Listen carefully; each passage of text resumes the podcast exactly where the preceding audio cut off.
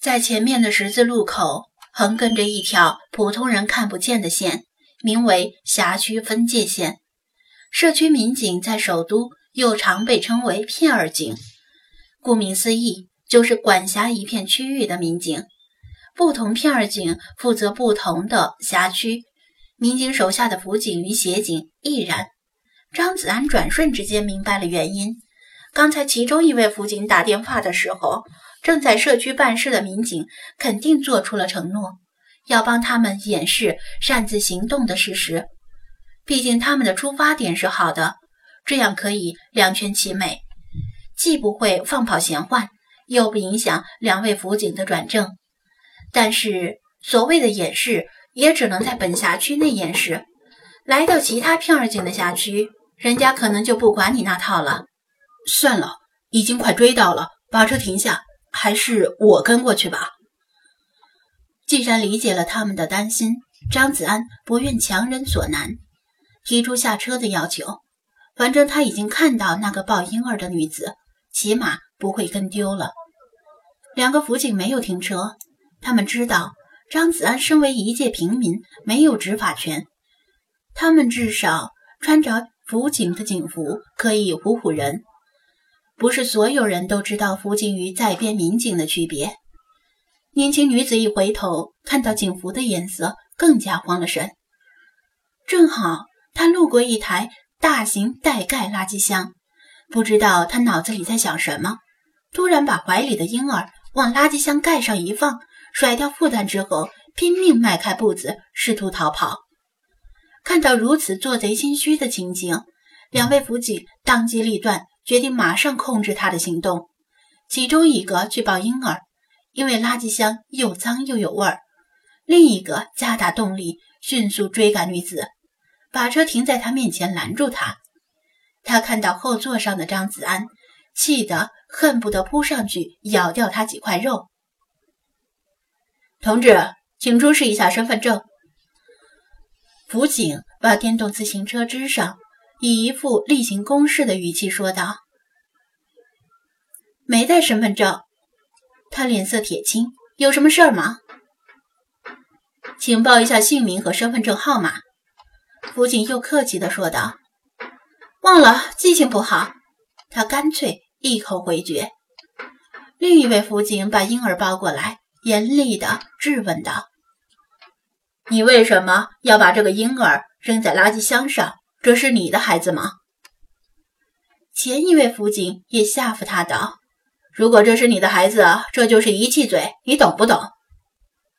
什么？他装无辜地说道。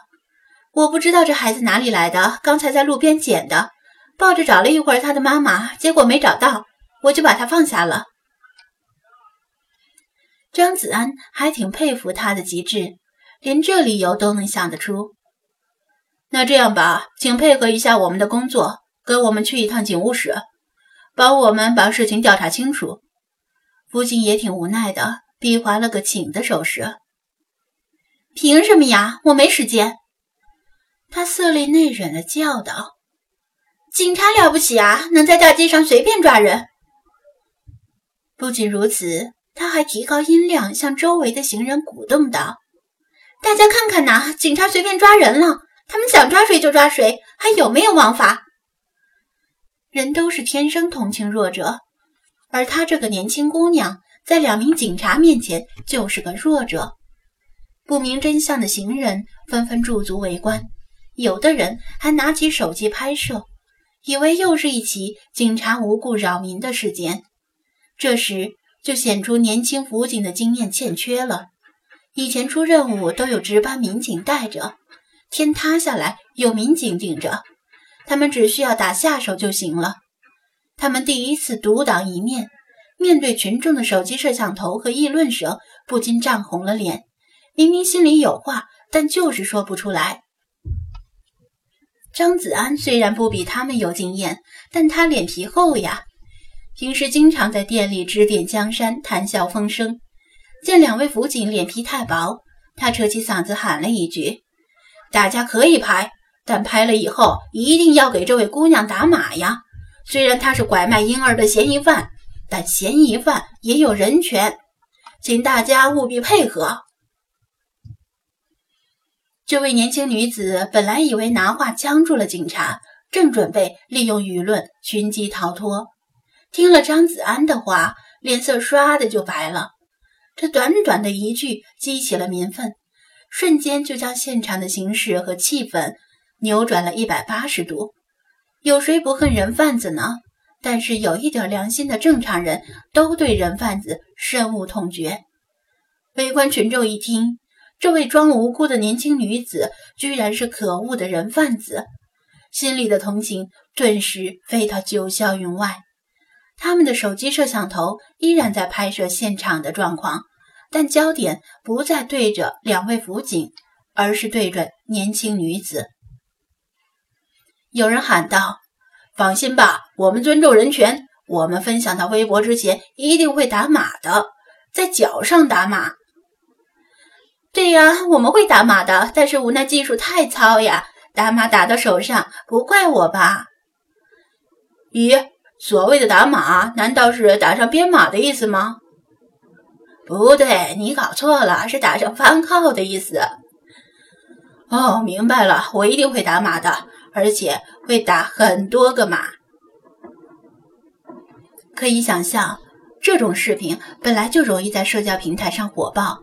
如果再顺便公然开车，那会火爆到什么程度？两位辅警感激地看了张子安一眼，对年轻女子说道：“你是否愿意继续在这里被大家拍，还是跟我们回警务室配合调查？”年轻女子的两只手都不够用了，拼命护住自己的脸，只敢从指缝里往外看，同时嘴里嚷嚷道：“我警告你们呐，别碰我！”否则，我要告你们耍流氓。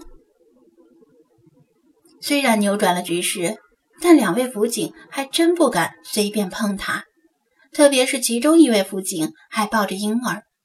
这时，不远处突然响起了警笛声，在场众人回头一看，两辆闪烁着警灯的警车快速驶来，相继停在路边，包括女警在内的数位在编巡警。终于赶到现场，这是那位交警报的案，同时说明了情况。幺幺零指挥中心马上派出巡警，但是由于年轻女子一直处于移动状态，在老城区的胡同间东躲西藏，巡警稍微用了些时间才找到这里。女警满面寒霜地走到他面前，伸手架住了他的胳膊，指向警车说道。请跟我们走一趟吧。事到如今，年轻女子知道再挣扎也是徒劳，从强硬瞬间转变为软弱，像是没有骨头一样瘫倒在地，嚎啕大哭。